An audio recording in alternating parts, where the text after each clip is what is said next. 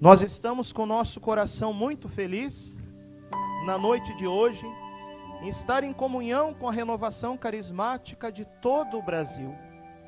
Para aqueles que não me conhecem, eu sou o Padre Francisco Amaral, eu sou assessor eclesial da renovação carismática da Arquidiocese de Cuiabá.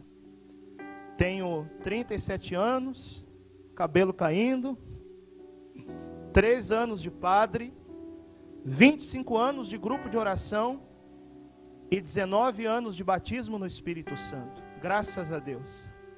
Não imagino meu sacerdócio sem a graça do batismo no Espírito Santo. Eu sou natural da cidade de Porto Alegre, no Rio Grande do Sul.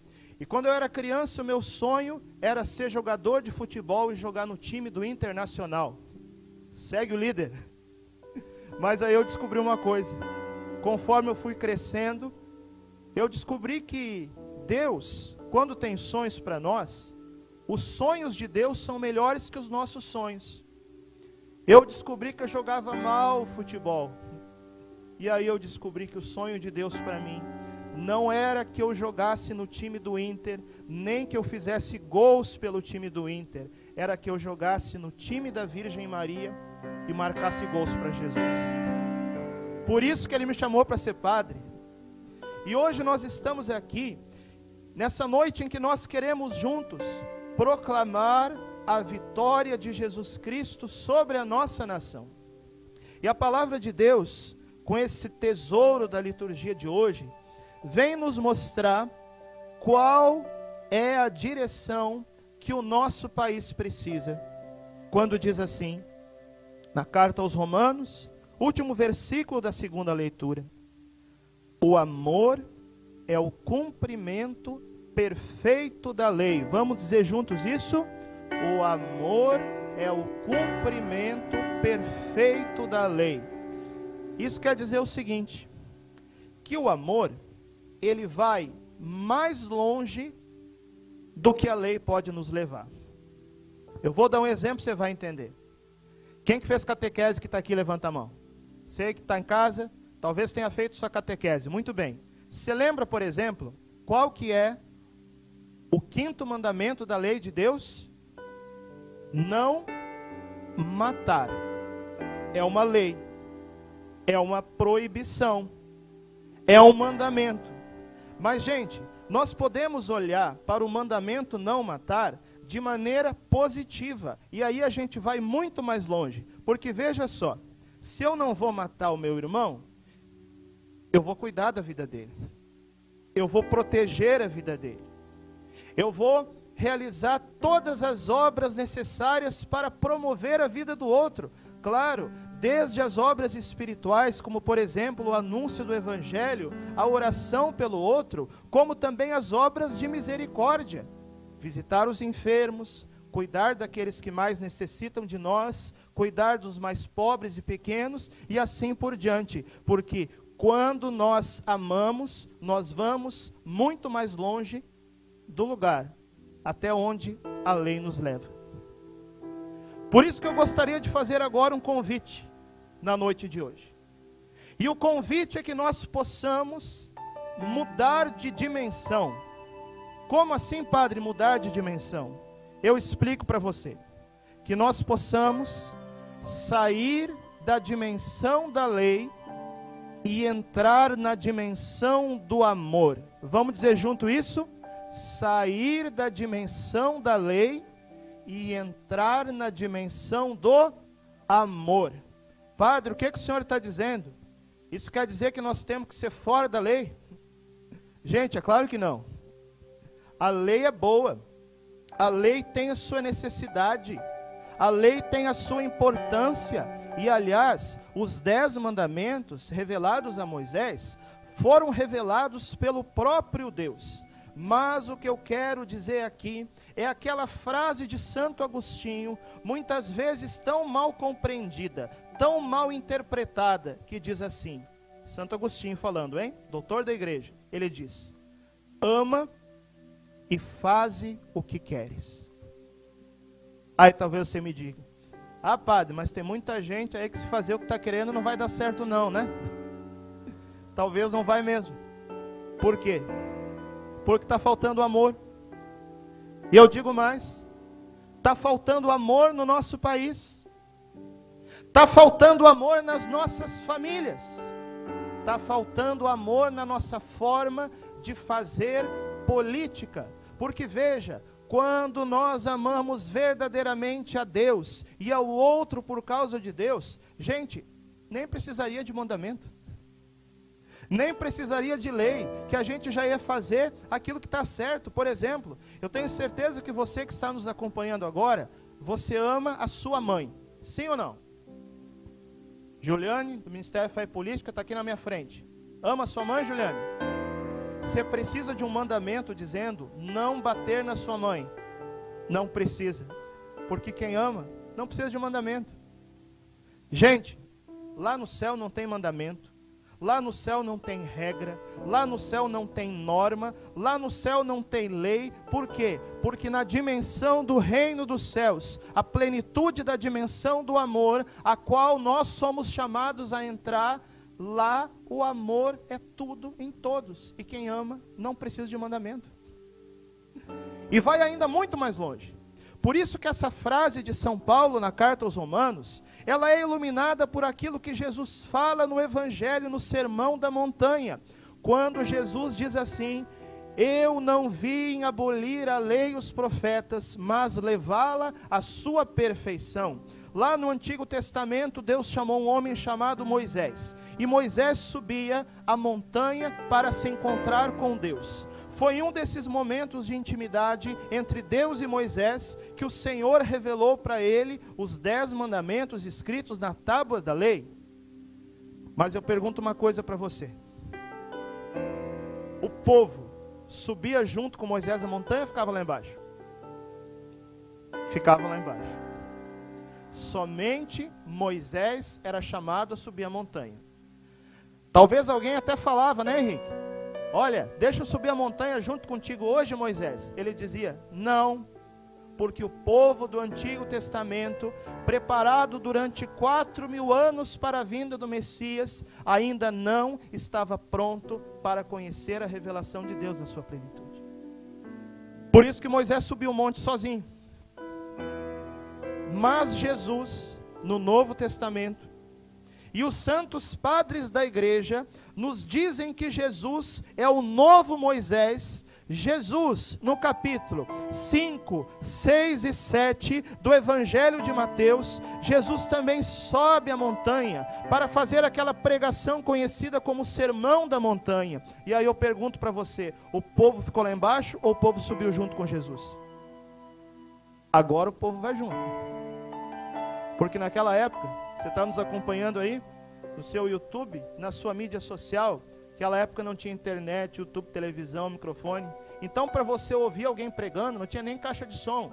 Você tinha que né, estar à volta ali. Então, o povo subiu aquela montanha junto com Jesus para escutar aquelas palavras. Jesus Cristo é o novo Moisés. Ele mesmo é o Novo Testamento que revela o coração do Pai e que diz: que não veio abolir os mandamentos, mas levá-los à perfeição. Isso quer dizer o seguinte: os dez mandamentos continuam valendo. Aquilo que era pecado no Antigo Testamento continua sendo pecado. Gente, presta atenção no que estou falando. Eu estou falando dos dez mandamentos. Eu não estou falando aqui das leis cerimoniais, que eram provisórias, aquela coisa de não comer carne de porco, de não guardar, de guardar o sábado, né? Não estou falando disso. Estou falando dos dez mandamentos. Os dez mandamentos continuam valendo hoje, mas Jesus diz que veio levar a lei à perfeição e a perfeição da lei é o amor. Quem vive com o coração focado apenas na lei está no Antigo Testamento. Quem vive com o coração focado no amor, aí entendeu a realidade do Novo Testamento. E, gente, eu fico muito preocupado quando eu vejo que grande parte das nossas conversas, nós né, que estamos caminhando na igreja, nós que queremos conhecer aquilo que é a revelação de Deus, grande parte das nossas conversas é aquela coisa: pode ou não pode, né?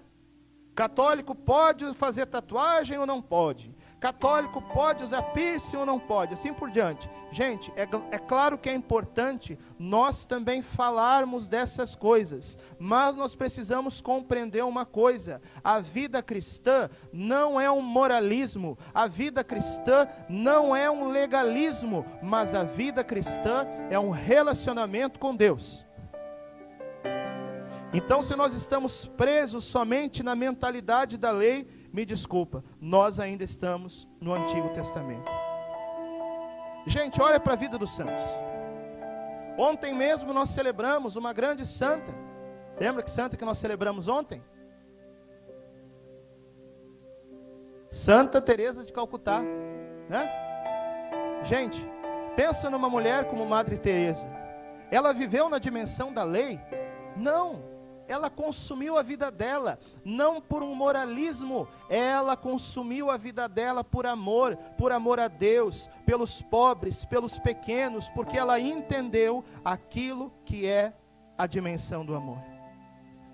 E aí os santos padres da igreja nos falam assim: que existem três tipos de pessoas no seu relacionamento com Deus. Existem aqueles que são escravos, Existem aqueles que são mercenários e existem aqueles que são filhos. Quais são aqueles que são escravos? Parênteses. Eu não estou falando aqui de santa escravidão de amor à Virgem Maria, viu? Isso é outra coisa. Eu estou falando aqui da escravidão no sentido mais negativo da palavra. O escravo é aquele que faz porque tem medo, né? Esse é o escravo. Ele até pode estar fazendo certo, mas ele faz porque ele tem medo da perdição.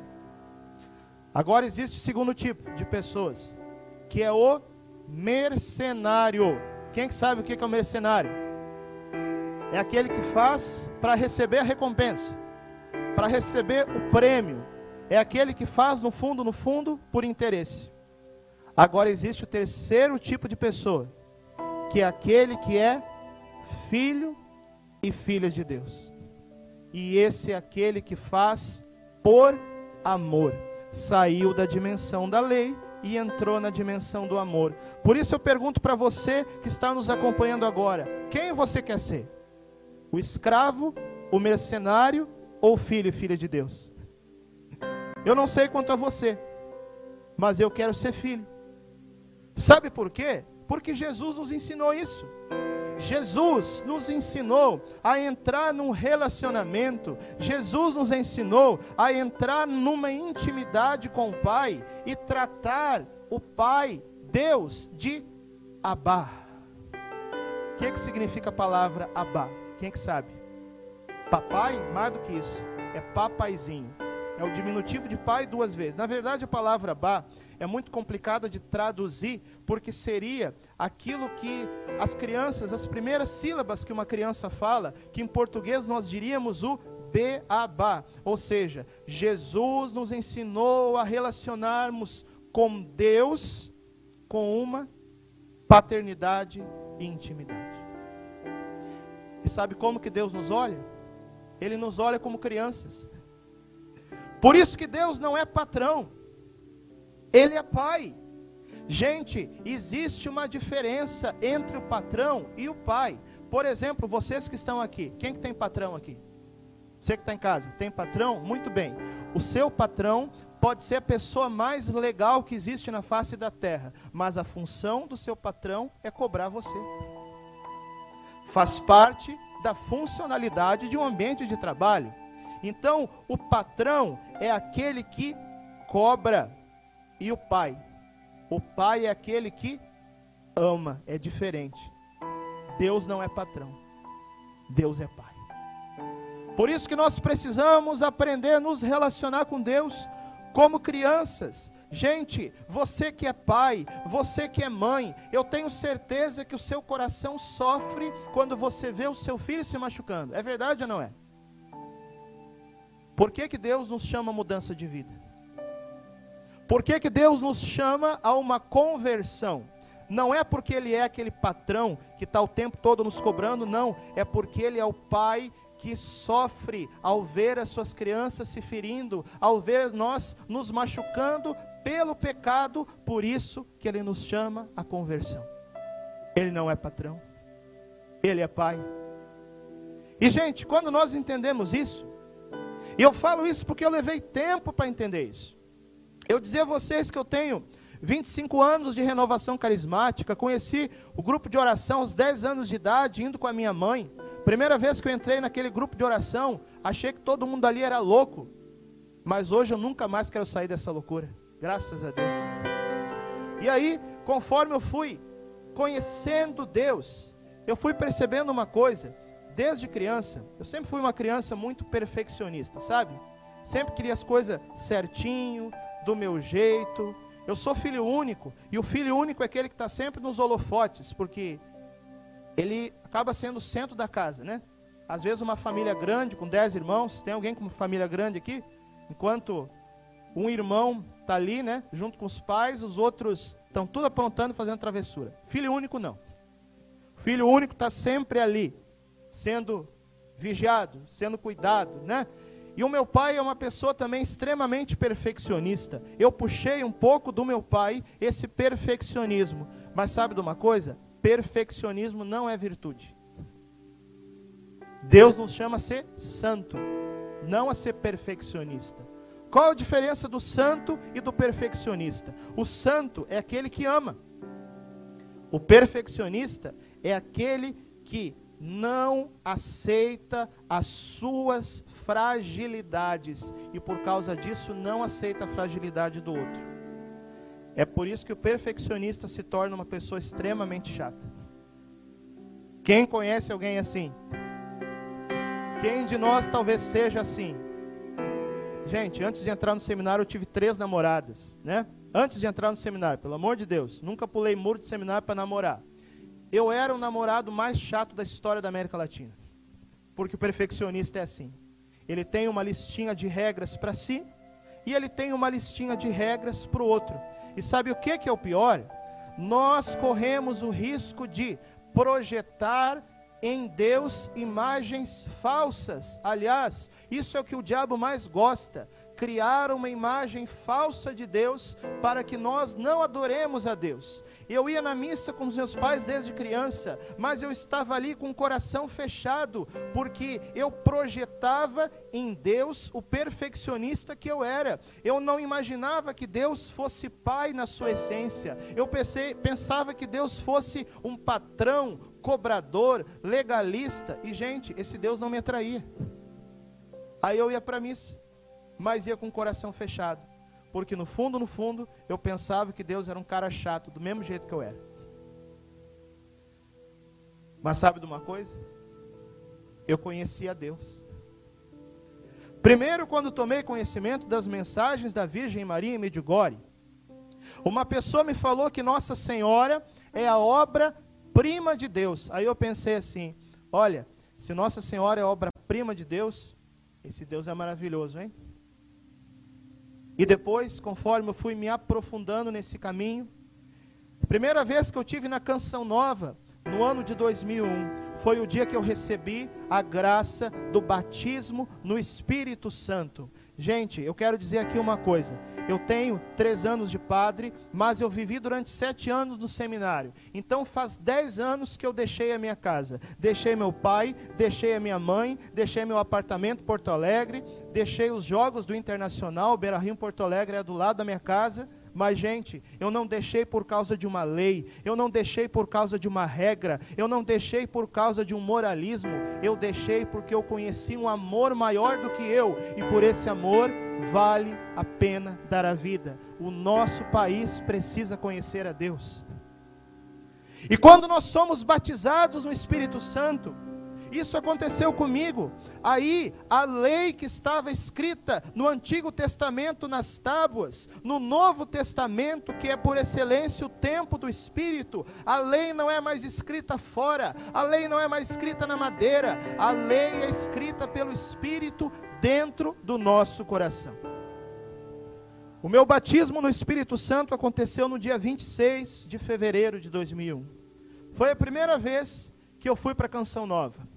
Claro, não fui ainda para pregar, mas eu era um menino de 18 anos, eu estava participando de um acampamento de carnaval, e naquele momento, o saudoso Padre Léo, Padre Léo, rogai por nós, ele estava lá conduzindo um momento de adoração. Eu estava prostrado diante de Jesus e naquela hora eu me senti envolvido por uma felicidade, por uma alegria tão grande que eu tenho certeza de uma coisa: era um pequeno aperitivo da alegria do céu. Levantei daquele chão transformado, saí do Antigo Testamento e entrei no Novo Testamento, e a minha vida mudou. E eu quero dizer também uma coisa: o nosso país precisa do batismo no Espírito Santo, porque o batismo no Espírito Santo não é simplesmente um sentimento ou uma emoção. O batismo no Espírito Santo é mudança de vida. Como ele mudou a minha, como Ele também pode mudar a sua, e como eu creio, vai mudar o nosso país. O Brasil será salvo por Jesus. Gente, sim, a salvação virá para o Brasil, mas a salvação do, virá para o Brasil, ela não virá por ideologias, nem de esquerda, nem de direita. A salvação virá por nosso Senhor Jesus Cristo e por aqueles também que no campo da política colocarem em prática os valores do Evangelho. Mas para isso é preciso entrar no Novo Testamento.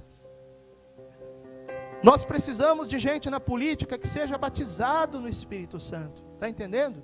Eu sei que eu aqui não quero misturar, que existe toda uma discussão né, de, de fé, de religião, de Estado. Gente, eu estou falando aqui de valores, valores humanos. Isso vale mesmo para quem não é católico, está entendendo? Mas nós que somos igreja, nós que somos alimentados pela palavra, nós que somos chamados a viver nesse novo testamento, nessa dimensão do amor, nós precisamos dar o nosso testemunho.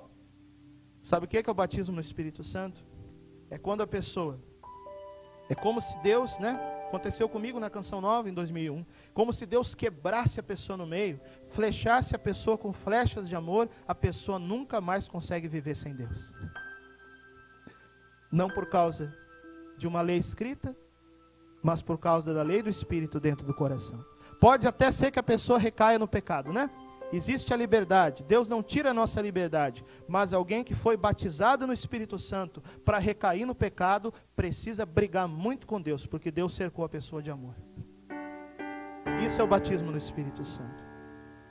Isso que nós vamos agora clamar pelo nosso país. Nós queremos na noite de hoje, ao redor desse altar, no dia da nossa nação, nós queremos pedir Santíssimo Senhor Jesus Cristo, o Senhor que estará daqui a poucos instantes aqui, se sacrificando por nós nesse altar, ressuscitado, nós queremos clamar: Jesus, derrama sobre nós agora o amor do céu. Sim, o Espírito Santo é o próprio amor do céu. E nós pedimos, Jesus, pelo poder do teu corpo e do teu sangue, coloca-nos agora na dimensão do amor Coloca-nos agora na dimensão do Espírito. Coloca-nos agora, Jesus, na dimensão do Novo Testamento. Sim, Santíssimo Senhor Jesus Cristo, pela intercessão da Virgem Maria, a Senhora Aparecida, Mãe e Rainha do Brasil, terra de Santa Cruz, enche-nos com o Espírito Santo. Vem, Espírito, clamamos. Vem, Espírito. Vem, Espírito, vem, vem, Espírito de Clamando, vem, Espírito. Vem, Espírito,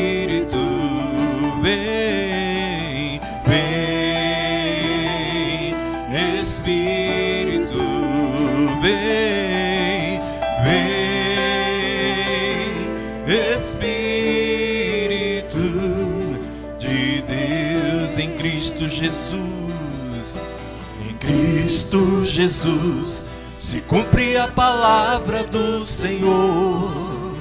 que Joel profetizou, que Joel profetizou. Jovens terão visões, filhos e filhas profetizarão, anciãos sonharão, milagres e prodígios acontecerão. Vem, vem, vem, Espírito, vem, vem, vem, vem, Espírito, oh, vem, Espírito de Deus. Vem incendiar nossa nação, Espírito. Vem incendiar nossa nação. Aviva o Brasil com a tua unção. Vem incendiar, vem incendiar nossa nação. Aviva o Brasil, aviva o Brasil com a tua unção. Iri la bala dir ya lam bala dalar ye ur ya la bala balar ya lam balara dir la bala balara ur ya la la bala dalar ye ya la balara la ur ya la la balar ya la dalar ye ya la bala bir